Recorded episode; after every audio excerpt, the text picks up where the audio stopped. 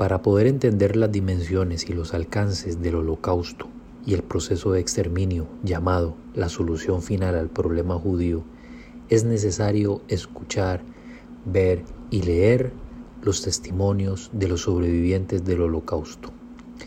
En este nuevo programa de Show A estaremos apercibidos a escuchar esta enseñanza sobre Edith Eger, la bailarina de Auschwitz.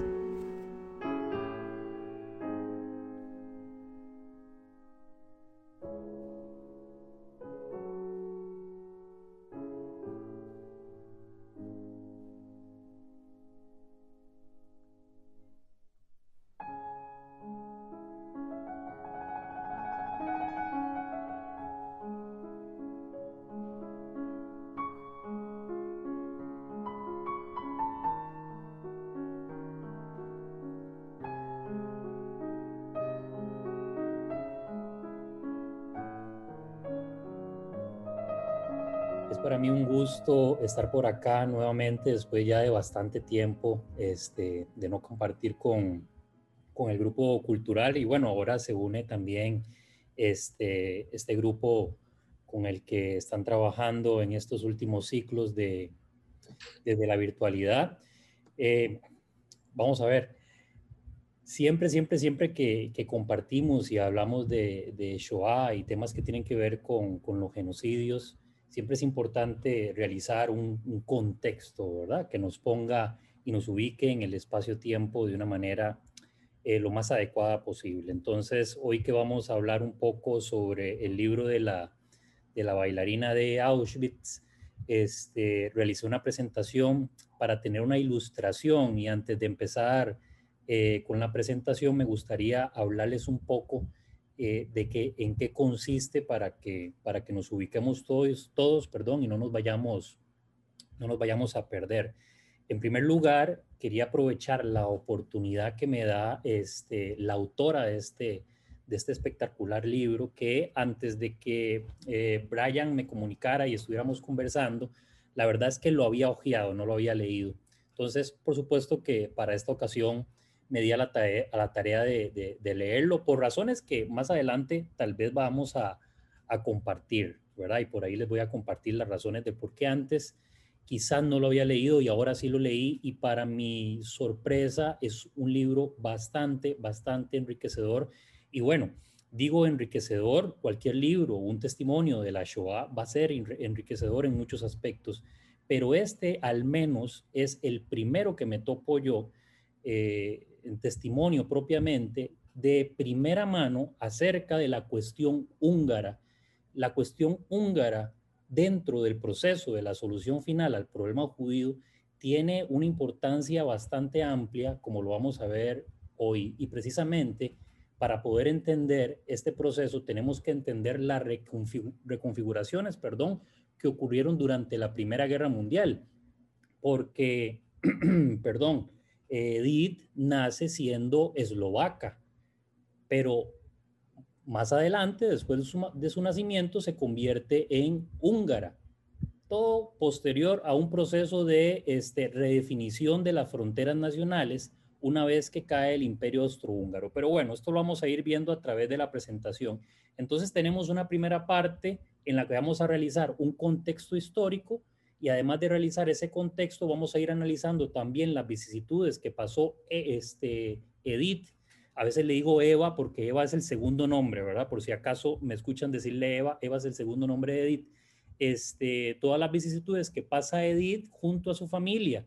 Después vamos a hacer un análisis también de cómo fue la cuestión húngara.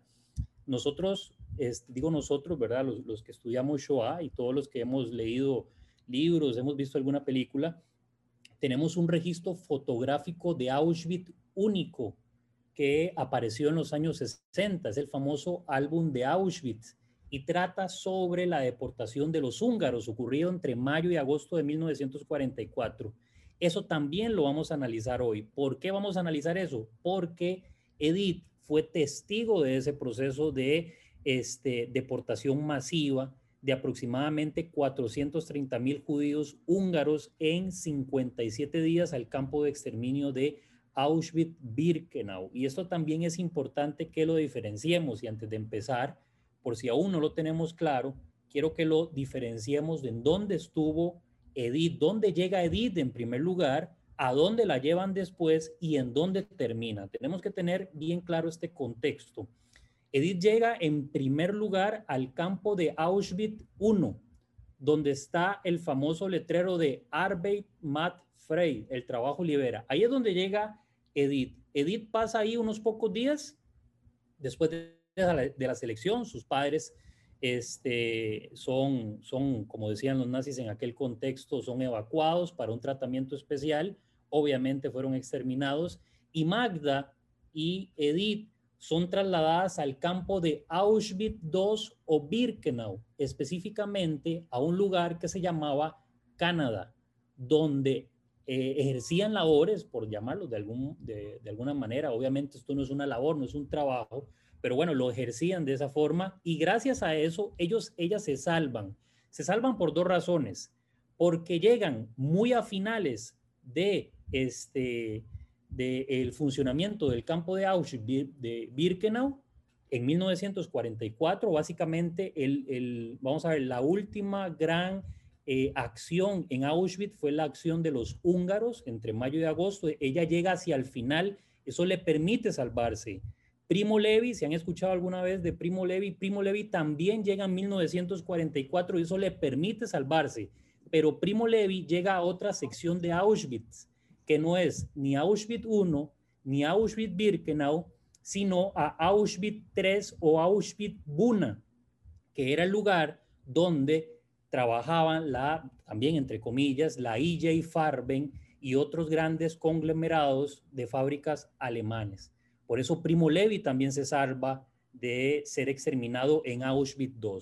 Pero bueno, Edith estuvo en Auschwitz II en la sección de Canadá estaban aproximadamente a dos kilómetros, a un kilómetro, perdón, de las cámaras de gas. Aproximadamente se encontraba la bodega en donde se encontraba Edith. Pero bueno, y después de ver todo esto, vamos a ver qué pasa después.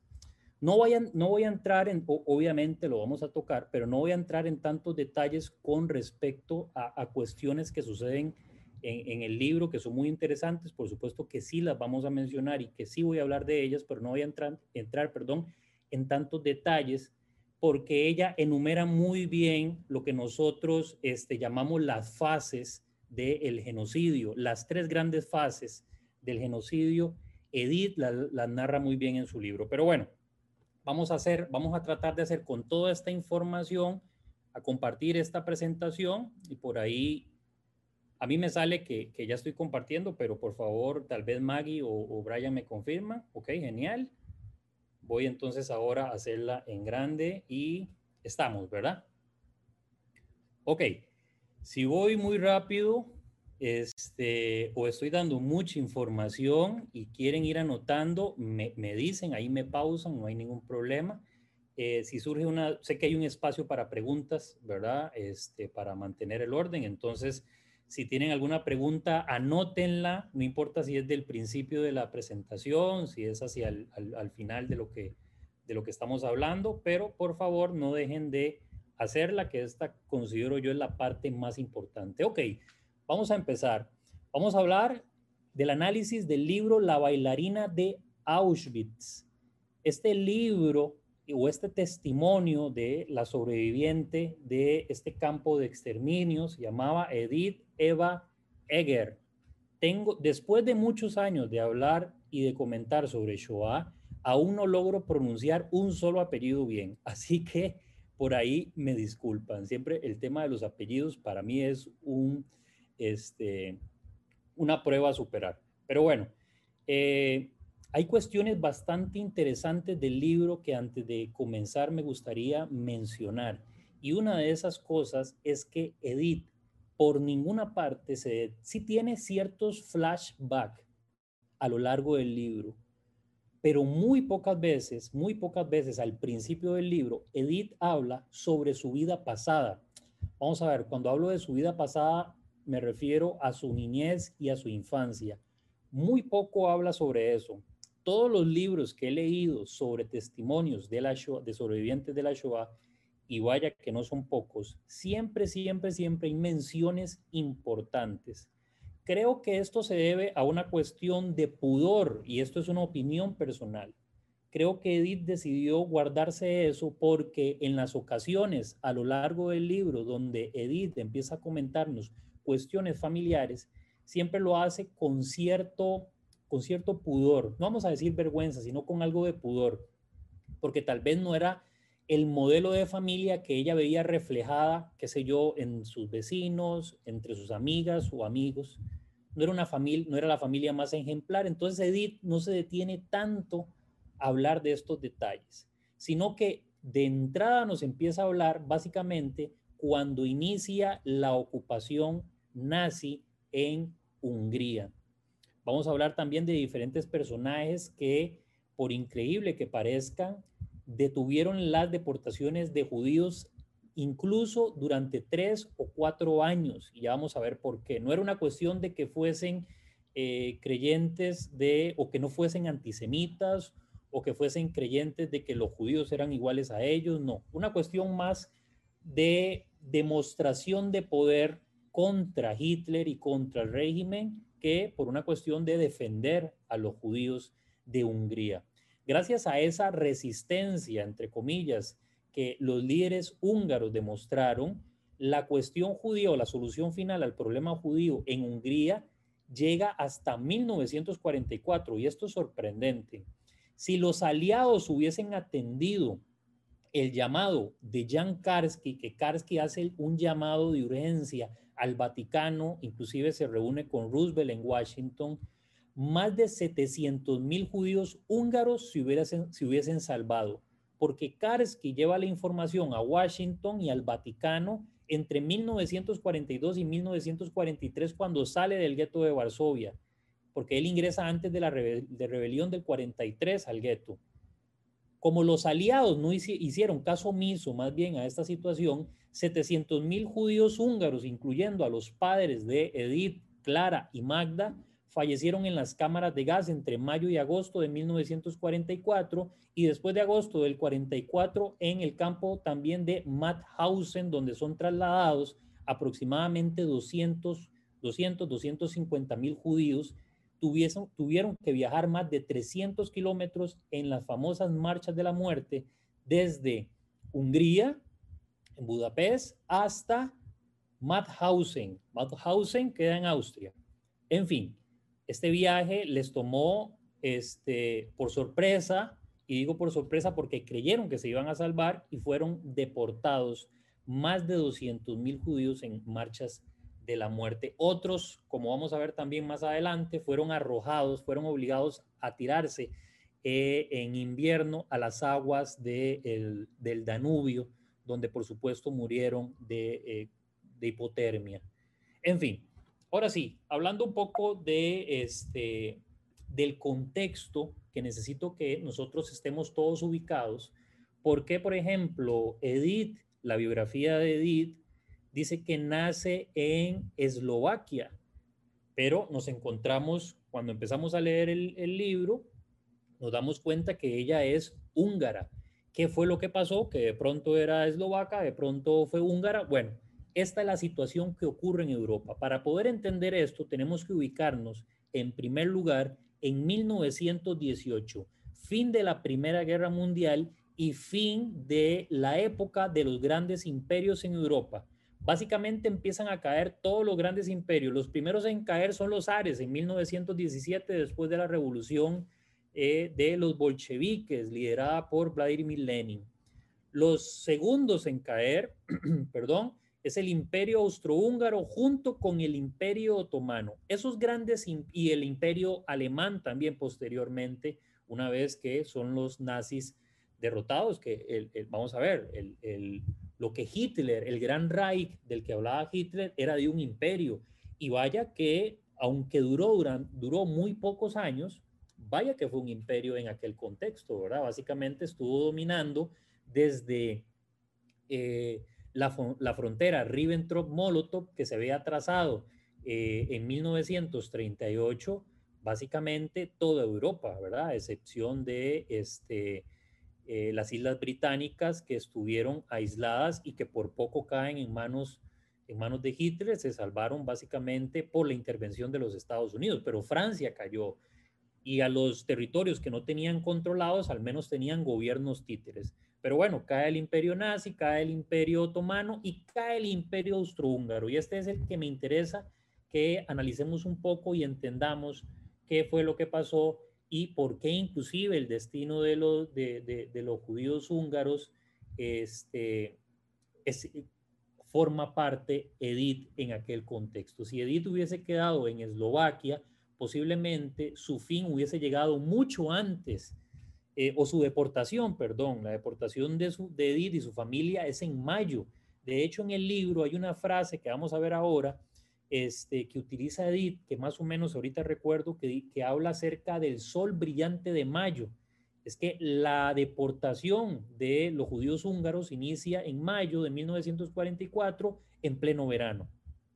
Los eslovacos, de donde era en buena teoría originaria Edith, corren una, este, una peor suerte y es a partir de 1942 donde un sacerdote católico llamado Yosef Tiso engaña a los judíos, y esto es una gran vergüenza para la Iglesia Católica, este, engaña a los judíos y ayuda a deportarlos al campo de Auschwitz-Birkenau, donde cientos de miles de eslovacos son asesinados.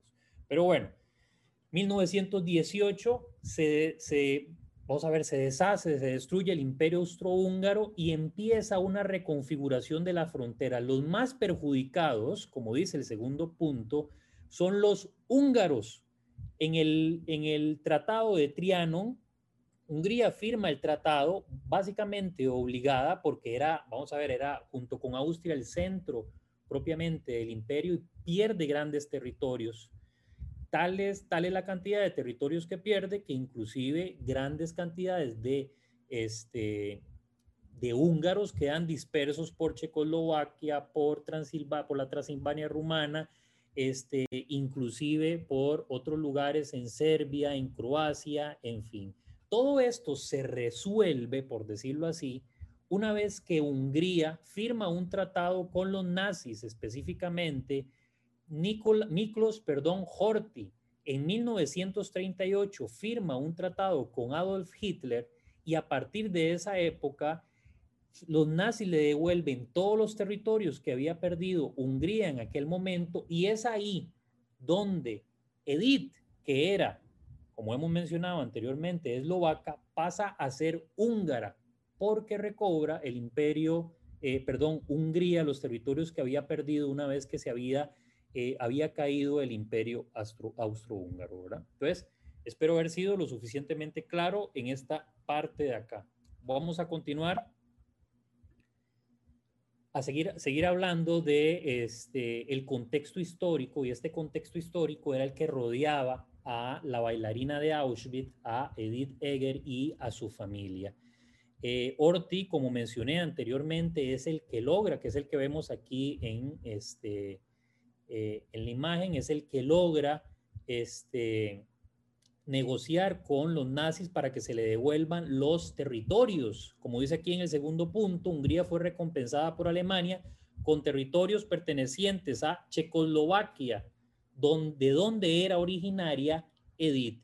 Yugoslavia, porque recordemos que Checoslovaquia se forma posterior a la caída del imperio austrohúngaro, deciden unirse este, de Rumania y tomó parte activa de la Segunda Guerra Mundial. En ese momento, Ortiz se alía con los nazis y forma parte de la coalición que se va a enfrentar contra los aliados. Esa es la razón por la cual Edith se convierte en, aparte de, su judeidad, ¿verdad? De lo que representa el eto judío, se convierte en este, vamos a ver, en esta migración nacional por la nueva toma de fronteras en húngara. Eh, y este último punto lo vamos a ir viendo eh, paulatinamente. Esta imagen de este señor que ustedes ven acá, Orti, fue un defensor acérrimo de los judíos, pero nunca fue considerado, ni y, no fue considerado justo, entre las naciones por una razón. Es que el motivo por el cual Orti defendía a los judíos no, porque no era porque los creía húngaros o iguales, sino por un pulso contra Hitler. Orti defendió a los judíos desde que inició la solución final en 1941, cuando eh, en 1942, perdón, cuando inician los gaseamientos masivos en la Alta Silesia, en los campos de Treblinka, en los campos de Majdanek eh, y todos los campos de exterminio que ya conocemos, Orti no les entrega a los judíos a Hitler. Cuando todos los judíos de Europa estaban siendo asesinados en los campos de exterminio, Orti se negaba a entregarle a sus judíos, como él lo decía, a Hitler simple y sencillamente para mostrar, por decirlo así, músculo político y demostrar que tenía poder sobre su población. Esto se acaba en 1944, como lo dice el, el último punto, cuando Hitler amenaza a Orti y le dice que se tiene que ir, fuerza su renuncia. ¿Cómo la fuerza? Una vez que Hitler le dice, si no renuncias y te, quedas, y te quedas en el poder, nosotros no vamos a garantizar la seguridad, la seguridad perdón, de tu familia una vez que termine la guerra. Ortiz sabía para 1944 que los nazis iban, tenían perdida la guerra. Por lo tanto, renuncia con la condición de que aseguren un salvoconducto para él y su familia. Una vez que renuncia a Orti, llega Laszlo Farenzi al poder. Y Laszlo Farenzi es el que inicia los procesos de eh, deportación junto a un personaje que es muy conocido por todos nosotros y que vamos a ver a continuación, Eitman. Eitman en tiempo récord instala en Hungría, Eitman llega en marzo de 1944 en Budapest e instala su oficina sobre asuntos judíos, así se llamaba la oficina de Eitman, oficina sobre asuntos judíos, para resolver el problema de los judíos en Hungría. Como ya los judíos húngaros tenían una sospecha de lo que iba a pasar, la llegada de Eichmann no podía ser violenta y tampoco podía ser tan evidente. Lo primero que hace Eichmann, como lo hacían básicamente en todos los países de la Europa ocupada, era formar un consejo judío. Y ese consejo judío lo primero que tenía que hacer era censar a la población. Eitman habló con el Consejo Judío y les dijo, el objetivo de censar a la población es enteramente por el inicio de las deportaciones a campos de trabajo hacia el oeste, ¿verdad? Recordemos que el, ejército rojo básicamente ya estaba avanzando, ya había pasado la línea Ribbentrop-Molotov y se estaba acercando. Eitman le dice a ellos que los van a deportar hacia el oeste, lugar contrario a donde estaban ocurriendo el exterminio. Entonces esto deja muy tranquilo al Consejo Judío. El Consejo Judío le entrega el censo y son aproximadamente 750 mil judíos. Eidman creía que esta tarea era imposible de realizar, pero logran en tiempo récord, en cuestión de 57 días, transportar 450 mil judíos húngaros hasta Auschwitz-Birkenau, en 57 días acabaron con 450 mil vidas aproximadamente, 430 mil, el número va a variar según, según la fuente, y a los otros los enviaron a Madhausen porque ya el campo había, este, había ocurrido una revuelta. Eh, este, hacia finales de 1944, en octubre de 1944, si la memoria no me falla. Por lo tanto, los 250 mil judíos que quedan en Hungría tuvieron que ser trasladados a Madahausen, donde estaba la familia de Edith en aquel contexto. La familia de Edith estaba en Hungría, por lo tanto, ellos fueron parte de los primeros trasladados a Auschwitz-Birkenau.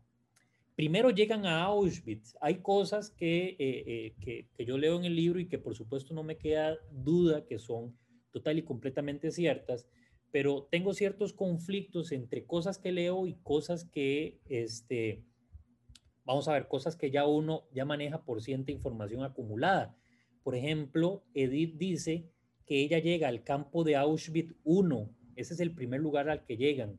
¿Cómo sabemos que llega a Auschwitz I? Por dos razones. La primera razón es que ella dice que al llegar encuentra una orquesta. El único lugar donde hubo una orquesta fue en Auschwitz I. La segunda razón es que ella dice que atraviesa un letrero que dice Arbet Freud. En todo el complejo de, los campos de Auschwitz, que eran más de 50 entre el, campo principal y los subcampos, el único que tenía el letrero de Arbet Freud era Auschwitz 1. ¿Verdad? Habían otros campos que tenían ese mismo letrero, pero como ella afirma que llegan a Auschwitz, sin duda es ahí. Y la tercera razón por la que sabemos que sí llega a ese lugar es porque dice que se topa a Josef Mengele, al ángel de la muerte. Mengele estuvo la mayor parte del tiempo en Auschwitz I, muy pocas veces, escasas veces, tal vez un par de veces, fue a Auschwitz-Birkenau. Pero aquí hay algo que también no, me lleva a mí a entrar un poco en conflicto. La razón es la siguiente Dice Edith que ella al llegar, Mengele es el que estaba haciendo las elecciones. Para 1944, Mengele, y esta es la información que, que, yo manejo, muchos de nosotros podemos tener tal vez otras fuentes, ¿verdad? Mengele sí que estaba en el campo, pero ya tenía muchísimos subordinados como para pensar que él estaba haciendo la selección. En fin, no estuvimos ahí, no podemos saberlo del todo, tenemos que confiar 100% en el testimonio de Edith, que no me cabe la menor duda que todo lo que sufrió a manos de Mengele, como ella lo atestigua en el libro, fue y es completamente cierto, pero quizás por ahí ese proceso de selección, quizás él no estuvo ahí, ¿verdad? Pero es algo que simplemente compartimos para que nosotros eh, nos invitemos a cuestionar realmente a veces este tipo de, afirmaciones que encontramos en diversos testimonios, ¿verdad? Como les mencioné anteriormente, Eitman en un plazo de pocos días logró organizar todo el proceso previo a las deportaciones. Instauró las leyes de Nuremberg, creó a los consejos judíos, eh, inició el proceso de segregación, expolio, aislamiento, guetos, que de hecho eh, Edith estuvo en un gueto también, y después la deportación a los campos, al campo, perdón, de exterminio de Auschwitz. Siguiendo por acá, ahora sí, teniendo este panorama, podemos conversar un poco acerca de las situaciones que se presentan en el libro de La bailarina de Auschwitz. Eh, Edith Eger nace el 29 de septiembre de 1927 en Eslovaquia que cae bajo el dominio de Hungría en 1938. Es decir, Edith tenía 11 años cuando deja de ser eslovaca, por decirlo así, y por los movimientos fronterizos eh, a los que llega Orti con Hitler, se convierte en húngara en 1938.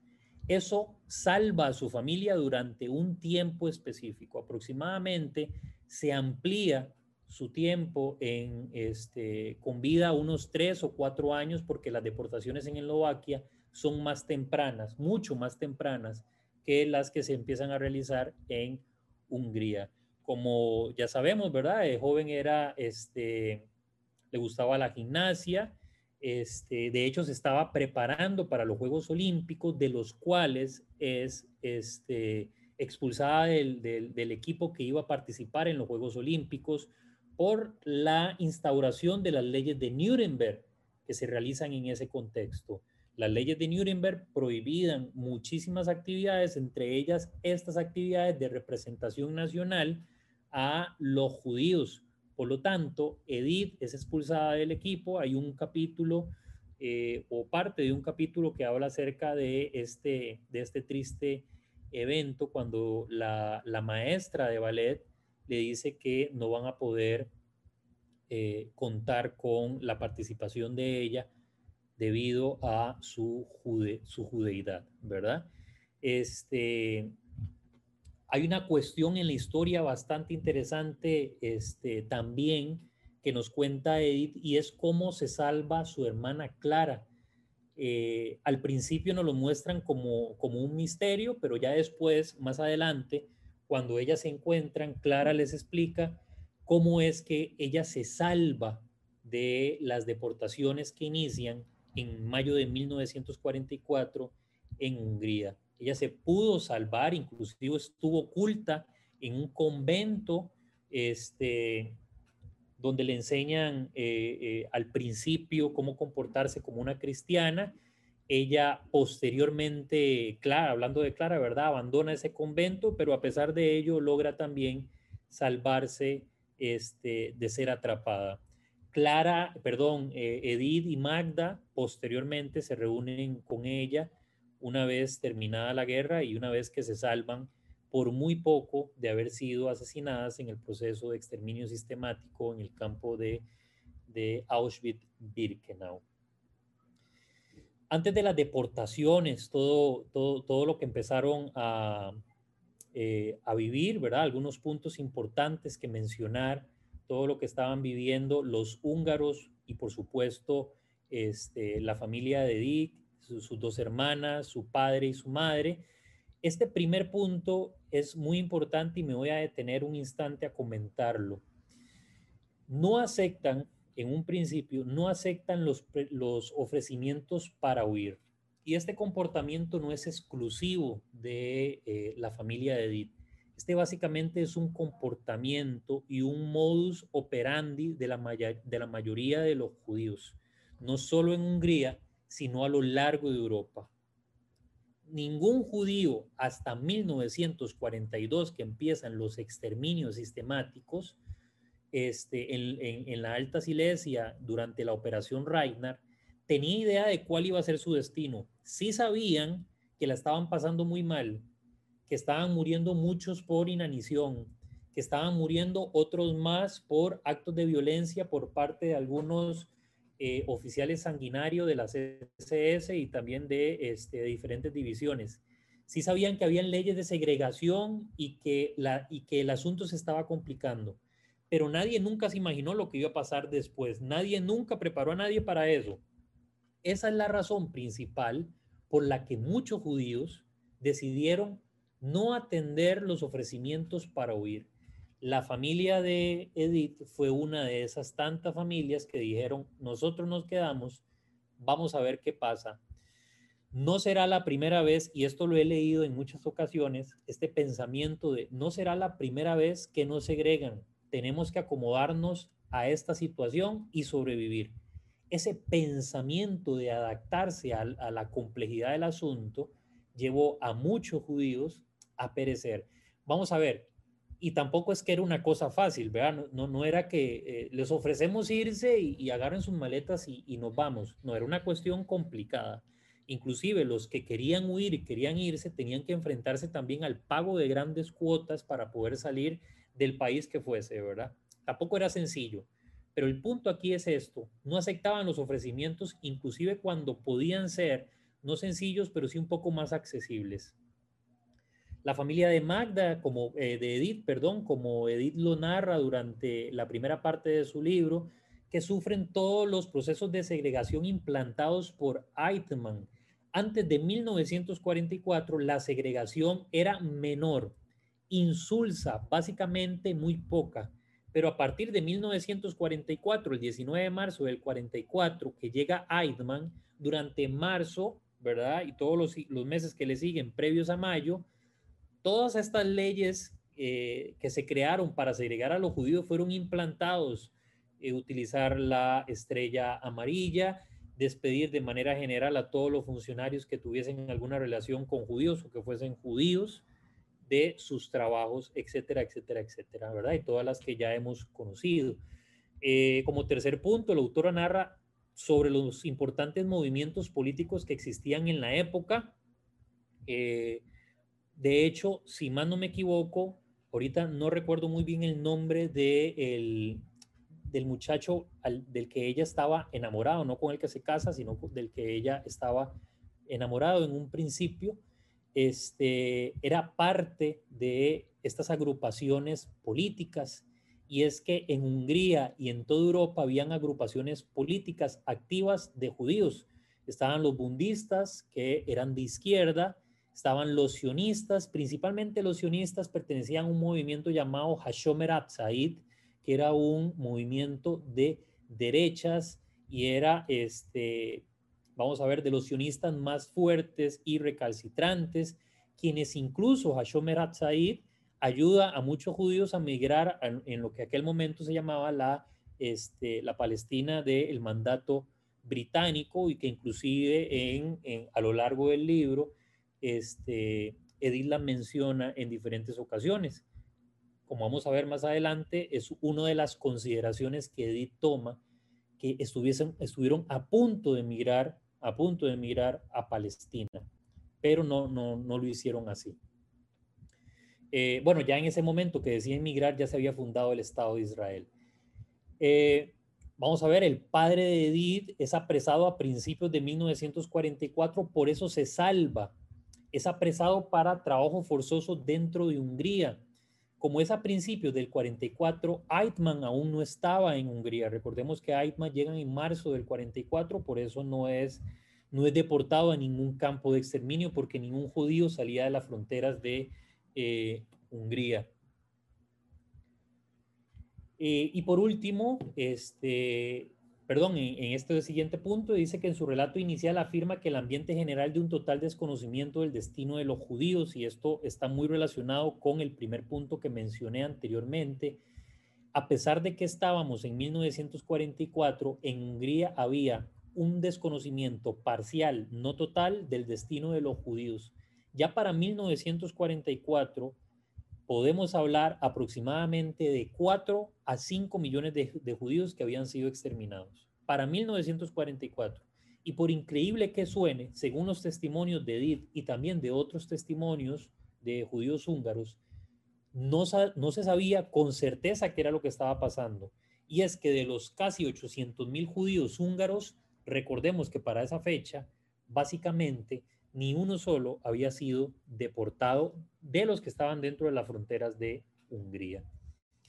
Eh, continuando eh, con este último punto, dice que a Edith la obligaron a vivir en el gueto de Coise con su mamá y otra hermana mayor, ¿verdad? De la que ya hemos mencionado, sé que se llama Magda. Todo este contexto nos lo narra eh, Edith en la primera parte del libro, todos los vaivenes que este, le precedieron a su llegada al campo de exterminio de Auschwitz. Ahora sí, vamos a hablar acerca de el inicio de las deportaciones y cómo se vive esto eh, para mayo de 1944. Aquí está la frase que les dije que venía en el libro. Dice, déjenme un segundo por acá, listo ya. Las deportaciones ¿Cómo sabemos que inician en mayo? En primer lugar, porque la historia sí no los afirma, no los confirma también. Y además por algo que dice Edith en su libro, en la página 42, el brillante sol de mayo. Así lo dice cuando inician las deportaciones. Edith forma parte de los primeros convoys de deportaciones que se realizan hacia el campo de exterminio de Auschwitz, como vamos a ver a continuación. Edith llega a esta parte del campo y estas, esas imágenes que vemos aquí, a, que yo tengo al menos en mi derecha y supongo que usted también la tendrá a su derecha, eh, la de la parte superior es de la, la famosa orquesta de Auschwitz. Esta orquesta fue fundada por Himmler. La idea principal de Himmler era crear buen ambiente y buen ánimo entre las personas que trabajaban en Auschwitz, porque esto es importante que lo sepamos. En Auschwitz 1, entre 1940 que empieza a funcionar y hasta 1943, básicamente es un lugar de trabajos forzosos.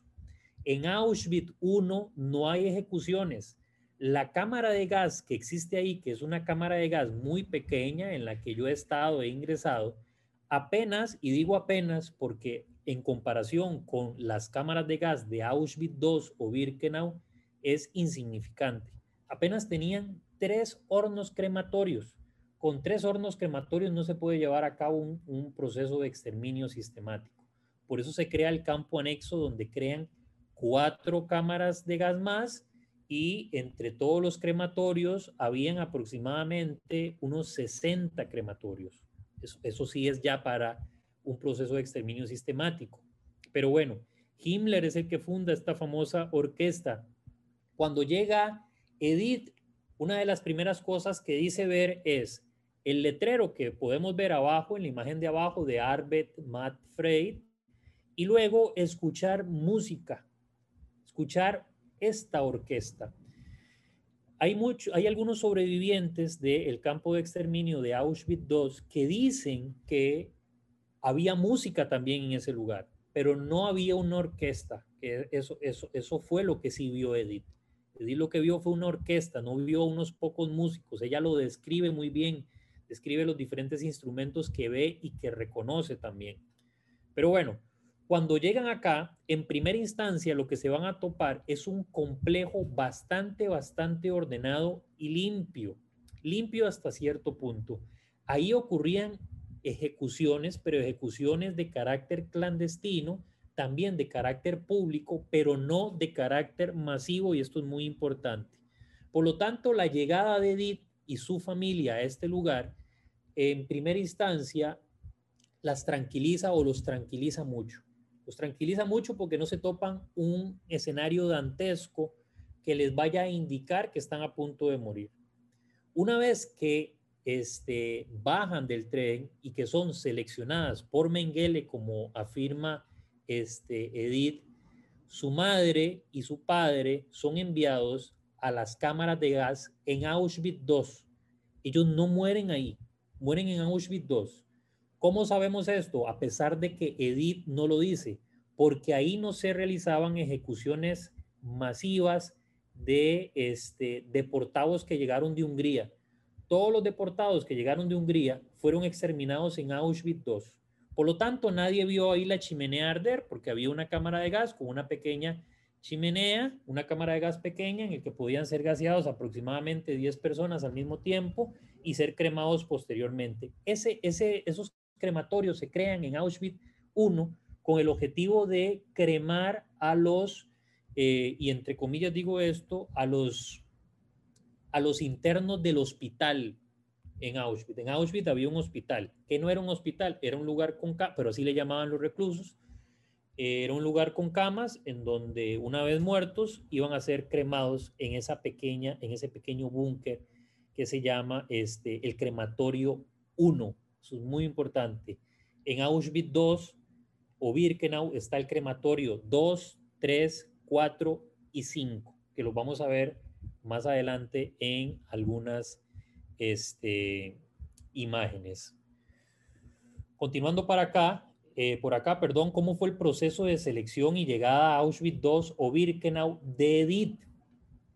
Entre mayo y agosto de 1944, en un periodo de 57 días, y esto lo hemos mencionado con anterioridad, fueron asesinados 430 mil judíos húngaros.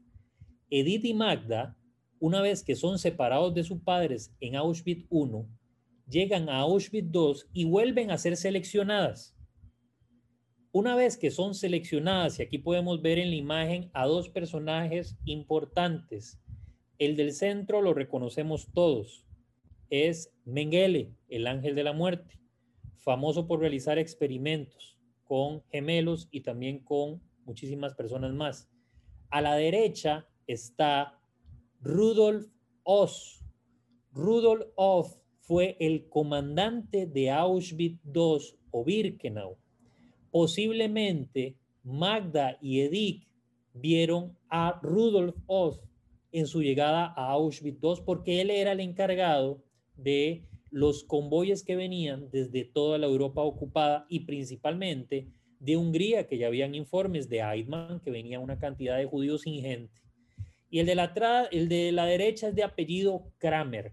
Era un subordinado también de, eh, del campo de exterminio de Auschwitz II, que trabajaba con Rudolf Oss. Pero bueno, cuando Edith y Magda llegan, eh, eh, esto Edith lo narra y, lo comenta muy bien de cómo ella empieza a ver que para la derecha van unos, para la izquierda van otros, ¿verdad? Este, no tenían absolutamente ni idea para dónde iban y hacia dónde se dirigían en ese momento. Ellas son escogidas entre las personas que van a ir al campo, al subcampo en Auschwitz II, que se llamaba Canadá. Canadá es este lugar que vamos a ver o que, o, que vamos a ver acá atrás de las reclusas. Hemos visto en diferentes ocasiones quizás estas imágenes y no hemos tenido claridad. Todas estas mujeres que están acá son húngaras. ¿Cómo sabemos esto? El álbum de Auschwitz, que es el que encuentra una sobreviviente de Auschwitz que se llama Lili Jacob Selmanovit Meyer, Lili encuentra este álbum y lo fechan, venía fechado, venía fechado, perdón, por este, las personas que habían tomado las fotos. Fueron unos guardias de Auschwitz. Recuerdo el apellido de uno, es apellido Hoffman. Este, este tipo junto a otro compañero, del que no recuerdo ahorita el nombre, fotografiaron la llegada de los judíos húngaros. Posiblemente, y esto no lo podemos saber, en ese convoy venía este, Edith y Magda. No lo podemos saber porque obviamente ya no se reconoce en esas fotos, no salen esas fotos, ¿verdad? Pero posiblemente estuvo en ese convoy. Esas mujeres que vemos ahí ya fueron previamente seleccionadas, se les cortó el pelo y fueron enviadas a Canadá. Una pregunta que siempre me hacen, ¿por qué ese lugar se llamaba Canadá o Canadá, como también se, le, menciona en, en algunos otros lugares? Entre los judíos húngaros había una creencia de que en América habían dos lugares en los que se vivía muy bien, uno mejor que en otro, que eran Estados Unidos y Canadá. Canadá llegaban rumores a Hungría de que era un lugar muy próspero, que había este, mucho trabajo, que había oportunidad de hacer negocios, en fin, era, era un paraíso económico. Por lo tanto, este, le ponen ese nombre porque, como pueden ver ustedes en la imagen de la izquierda, eh, ese, ese vagón que venía ahí viene cargado de pertenencias de judíos, que, de judíos húngaros que iban a Auschwitz que los habían engañado diciéndoles que los iban a ir a reasentar, que llevaran sus pertenencias porque iban a empezar a trabajar, etcétera, ¿verdad? Entonces, este, había mucho dinero, muchos diamantes, mucho oro, entonces le ponen Canadá los reclusos a ese lugar y son las mujeres las que trabajan ahí. Todas esas mujeres que vemos ahí, repito, son húngaros y húngaras, perdón, que trabajaron en Canadá. Eh, alguien que me, que me diga, porque creo que llevo más de 40 minutos hablando y todavía me falta algo más, que me digan con cuánto tiempo más cuento. Estamos bien, eh, Junior, eh, te quedan, estamos bien, te quedan 12 minutos. Ok, entonces. estamos bien. Ok, entonces voy a, voy a tratar de este, acelerar un poquito el paso para compartir algunas cosas que, me interesan. Tal vez otras queden ahí sueltas para las preguntas que ustedes vayan a hacer. Pero bueno, este, muchas gracias, Maggie. Eh, este era el lugar, entonces, le repito, en el que llegaban los, llegaron los judíos húngaros y es una escena que estamos total y completamente seguros que Edith y Magda vieron a su llegada a este campo. Pero bueno, ¿cómo fue el proceso de selección al momento en que llegan a Auschwitz? Aquí tenemos algunas imágenes de cómo era ese proceso de selección y voy a tratar de pasarlas rápido para que nos hagamos una idea de cómo fue ese, eh, ese drama vivido. Los judíos llegaban y traspasaban el umbral de Auschwitz II. En el momento que se bajaban, todo era un caos, un desorden, reinaba la incertidumbre, todo mundo buscaba a sus familias quienes recibían a los judíos que llegaban a ese campo, los Sonderkommando. Los Sonderkommando eran una unidad especializada, porque así le decían los nazis, unidad especializada de judíos que se encargaban de engañar a sus correligionarios, diciéndoles que llegaban a un campo de trabajo, que se iban a bañar, que tenían que estar tranquilos, que vean que ellos trabajan acá. Son los famosos pijamas de rayas. Ya vamos a ver una imagen donde, donde, donde ellos se ven claramente. Vean esta imagen, la imagen del drama, niños cuidando niños. Esto se ve mucho en estas imágenes. ¿Por qué? ¿Dónde están los padres de esos niños? Eh, hay varias respuestas a eso. La principal es que murieron durante el viaje, no resistieron. O bien eh, pudo haber pasado también que fueron ejecutados ante, antes de abordar el, el vagón de tren, ¿verdad? Entonces, niños cuidando niños, eso es algo que vamos a ver de forma recurrente acá.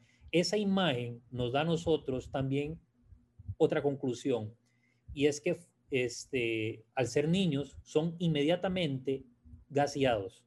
O sea, ni siquiera la, selección los consideran. De una vez van a la cámara de gas. Eh, en Auschwitz había una ley no escrita que mujeres con niños, niños con niños, mujeres ancianas y hombres ancianos, no había piedad para ellos, eran inmediatamente seleccionados. Pero bueno, continúo. Una vez que voy a devolverme, perdón, ¿cómo hago para aquí? Ya vi.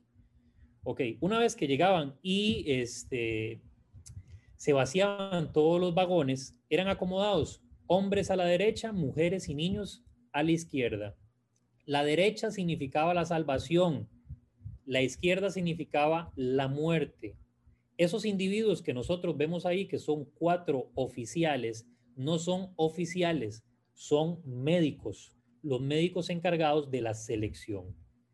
Ahí aproximadamente cada vagón iba a depender, podía venir con 2.000, 4.000 judíos para ser seleccionados aproximadamente todos los días. Llegaban aproximadamente de 3 a 4 convoyes y en 57 días, si usted hace las cuentas, nos salen, nos salen los números, ¿verdad? Eran seleccionados y después venía el proceso de selección. Vean ustedes que esa mujer va con un niño, que ese niño no llega a tener, creo yo, más de un año o al menos tiene poquito más de un año, va hacia la derecha, quiere decir que los que son enviados a la derecha van a la muerte, porque una mujer con un niño significa la muerte. Ahora usted me dirá, ¿qué tiene que ver esto con el, con, con, con, el análisis del libro de la bailarina de Auschwitz? Es imposible entender el libro si antes no entendemos la situación que vivió Magda y su familia y estas imágenes que son de las deportaciones húngaras nos dan respuesta de eso eran enviados a la derecha, vean, ancianos, mujeres y niños, este, todos y cada uno. Y esta imagen es una de las imágenes más esclarecedoras del álbum de Auschwitz de Lily Jacobs Selmanovit Meyer. Atrás podemos ver los crematorios. Si ven un edificio que está a la derecha y otro a la izquierda que tienen dos grandes chimeneas. Ese es el crematorio 2 y el crematorio 3. El 4 y el, y usted me dice, ¿dónde está el 1? En Auschwitz 1. El 4 y el 5 están más hacia el fondo, no podemos verlos por una razón. Los dos eran subterráneos, estaban debajo de la superficie. Así era el drama de, este asunto. Aquí miles de personas están siendo trasladadas, no saben a dónde van, toman asiento y esta imagen también podemos ver el crematorio 3 a donde van a ser trasladados todas estas personas que vemos acá. Y así sucesivamente vemos imágenes que podría comentarles y explicarles el significado que hay en cada imagen, ¿verdad? Y la cuestión importante e informativa que hay en cada una de ellas, pero si no, no terminamos. Yo creo que me van quedando seis minutos más o menos. Y, y cierro esta parte con esta imagen de, de estas personas que van hacia el crematorio 4 o 5, alguno de esos dos y usted me pregunta, ¿cómo sabe que van al crematorio 4 o 5 y no al 2 y 3? Porque están en un lugar que se conocía como el bosque. El bosque, como podemos ver ahí, hierba y todo alrededor, no estaba al principio de los crematorios 2 y 3. Estaban hacia atrás en el crematorio 4 y 5, que eran subterráneos. Y esta imagen por sí sola es la más dramática de todas. Un niño, como lo encierra el cuadrante, un niño entregándole una flor a otro niño Nadie, absolutamente nadie, y menos los niños, sabían cuál era el destino que les deparaba. Para seguir hablando un poco del libro, eh, hay algunas cuestiones que me parecen importantes y aquí quiero hacer un hincapié y ya voy, ya casi voy finalizando. Quiero hacer hincapié y que diferenciemos en dos cosas. Una cosa es la resistencia de los judíos en los campos y otra cosa es los actos de dignidad. La resistencia es lo que nosotros vimos en el gueto de Varsovia y lo que ocurre en Treblinka, que vuelan los hornos y que judíos agarran armas, pelean, etc. Eso es resistencia. Ok, no podemos llamarle resistencia a todo, pero hay actos de dignidad, actos que realizaban los internos para recordarse a sí mismos que eran humanos que eran personas y sobre todo que eran judíos. Hay mucha gente que, insiste en llamarle resistencia a esto. Y esto no es resistencia, estos son actos de dignidad. Pero bueno, es una cuestión de semántica. Y para mí es importante que entendamos esto también. actos de dignidad que realizaron Magda y, Edith, la bailarina de Auschwitz, junto con las reclusas, hablaban de comida y cocina. Realizaron un concurso de belleza, inclusive un concurso de quién tenía los mejores pechos, ¿verdad? Este, en, ahí en los barracones, en las noches, durante estaban. De hecho, lo ganó Edith y, para ella eso fue eh, eh, haberle ganado a Magda, que era la hija, una de las hijas perfectas, ¿verdad? De, sus padres, la, una, la, favorita de la mamá, ¿verdad? Eh, haberle ganado en tener los mejores pechos a su hermana fue algo increíble para ella, en fin, ¿verdad? guardar fotos, fotografías, eso lo narra en el libro luchar por alimento, cuando Edith cruza una cerca, una vez que empiezan las marchas de la muerte, ya cruza una cerca, cerró una zanahoria para darle de comer a su hermana y que su hermana sobreviva. Esos son actos de dignidad. Y también, como ella lo narra, que en diversas ocasiones se enfrentaron con la mirada de los guardias, diciéndole, aquí no está la reclusa 29.342, sino está Edith, ¿verdad? En alma, cuerpo y corazón también, ¿verdad? Entonces estos actos de dignidad, este, en muchas ocasiones nos los narra la, eh, la sobreviviente. Una cuestión muy importante también, como les, eh, mencioné anteriormente, ¿qué pasó con el resto de judíos de Hungría? 200.000 marcharon hasta Austria, a Mauthausen, donde murió, murió la mayoría. Este, más de los, más, básicamente los 200.000 judíos. Edith y Magda llegan a Mauthausen y son obligadas, ahorita vamos a ver a, una imagen, a escalar esa famosa, valga la redundancia, escalera que se llamaba la escalera del diablo o la escalera de la muerte. No recuerdo bien cómo es que le llaman ellos. Pero bueno, era una escalera enorme, empinada, donde tenían que llevar eh, grandes bloques para, este, para ser utilizados eh, eh, para el proceso de la guerra, ¿verdad? Y para el proceso de la construcción de, la fortaleza que era Mauthausen, ¿verdad? Eh, con otros judíos de Hungría, también familias enteras fueron obligadas a saltar en pleno invierno en el río Danubio.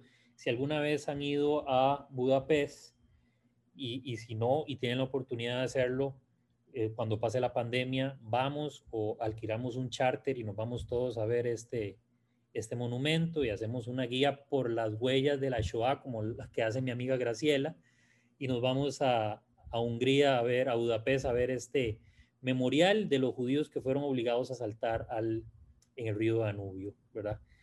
Es una de las tantas historias que hay que quisiera profundizar, pero el tiempo no nos va a alcanzar. ¿Cómo fueron liberadas? Este, Edith y Magda fueron liberadas por este, los aliados eh, la División 52 del Ejército de los Estados Unidos llega y la salvan. Salvan, eh, creo que es una palabra que se le queda muy grande, más bien es las encuentran. Ya los nazis habían huido, ellas fueron dejadas a su suerte ahí. Esa es la famosa escalera del diablo, la escalera de la muerte. No recuerdo ahorita muy bien, es alguno de esos dos nombres. Y esos grandes bloques eran obligados a trasladarlos, los judíos que llegaban ahí a realizar trabajos forzosos. Muchos morían, este, de cansancio, de inanición, eh, y algunos inclusive tomaban la decisión de tirarse eh, desde el precipicio y algunos otros por diversión eran, eran empujados por los guardias, ¿verdad? Eh, como les mencioné, Edith y Magda son trasladadas a este campo, son 600 kilómetros de distancia que lo recorrieron entre con, en trenes y caminando en las marchas de la muerte y hay una gran pregunta que quiero, que quiero realizar y contestar a la vez, es porque, ¿por qué simplemente no fueron exterminadas? Ya para el 45, la guerra estaba finalizada, Himmler, que era el director de los campos de exterminio, ordena que evacúen el campo y que se lleven a los judíos que pueden, que pueden acompañarlos. Eh, hay una razón de esto es que Himmler estaba negociando detrás de Hitler con los aliados. Y una de las peticiones de los aliados que fueron forzados, los aliados fueron forzados por el Consejo Judío Internacional a pedirles eso. Y, una, y, la petición fue, no maten a los que quedan, llévenlos con ustedes para negociar el fin de las condiciones que van a tener ustedes después de la guerra. Eh, pequeños milagros la salvan una y otra vez de la muerte hasta que los aliados las encuentran moribundas. Eh, volver a vivir que hay después de Auschwitz, esto me va a tomar un minuto. Dios no dirige los campos de exterminio, son las personas. Es una de las frases que rescato de, de Edith en el libro. ¿Qué hubo después de Auschwitz? Para Edith hubo esto, intento de violación por parte de un miembro del ejército de los Estados Unidos. Por suerte no la violó. Sentimiento de vacuidad, culpa, ¿por qué sobreviví yo? ¿Por qué viví yo? ¿Por qué no morí? Estrés postraumático, que este estrés postraumático se ve cuando ella inicia su vida en los Estados Unidos y, y de pronto cualquier cosa la altera y piensa que, que las decisiones que toma se, se, se, se, debaten entre la vida y la muerte, ¿verdad? Negación, silencio, dolor. Recordemos que los sobrevivientes, y ella es un ejemplo de esto, no hablan hasta después de este, el juicio de Eichmann eh, en los años 60, que se realiza en Jerusalén. Pero otras cuestiones también ocurrieron, no solo fue desgracia y no solo fue tristeza, sino también se logran reencontrar con su hermana, que este caso es un caso atípico, que han sobrevivido tres miembros de una familia, inclusive después de haber estado en Auschwitz. Este, Edith se casa, este, forma una familia, migran hacia un nuevo mundo y hacia una nueva vida, reescriben el futuro y vuelven, vuelven a vivir. Termino con esta frase que la autora, que es de Víctor Frankl, pero que la autora nombra en uno de los capítulos. No importa qué esperamos de la vida, sino lo que la vida espera de nosotros. Muchas gracias y como siempre, un gusto.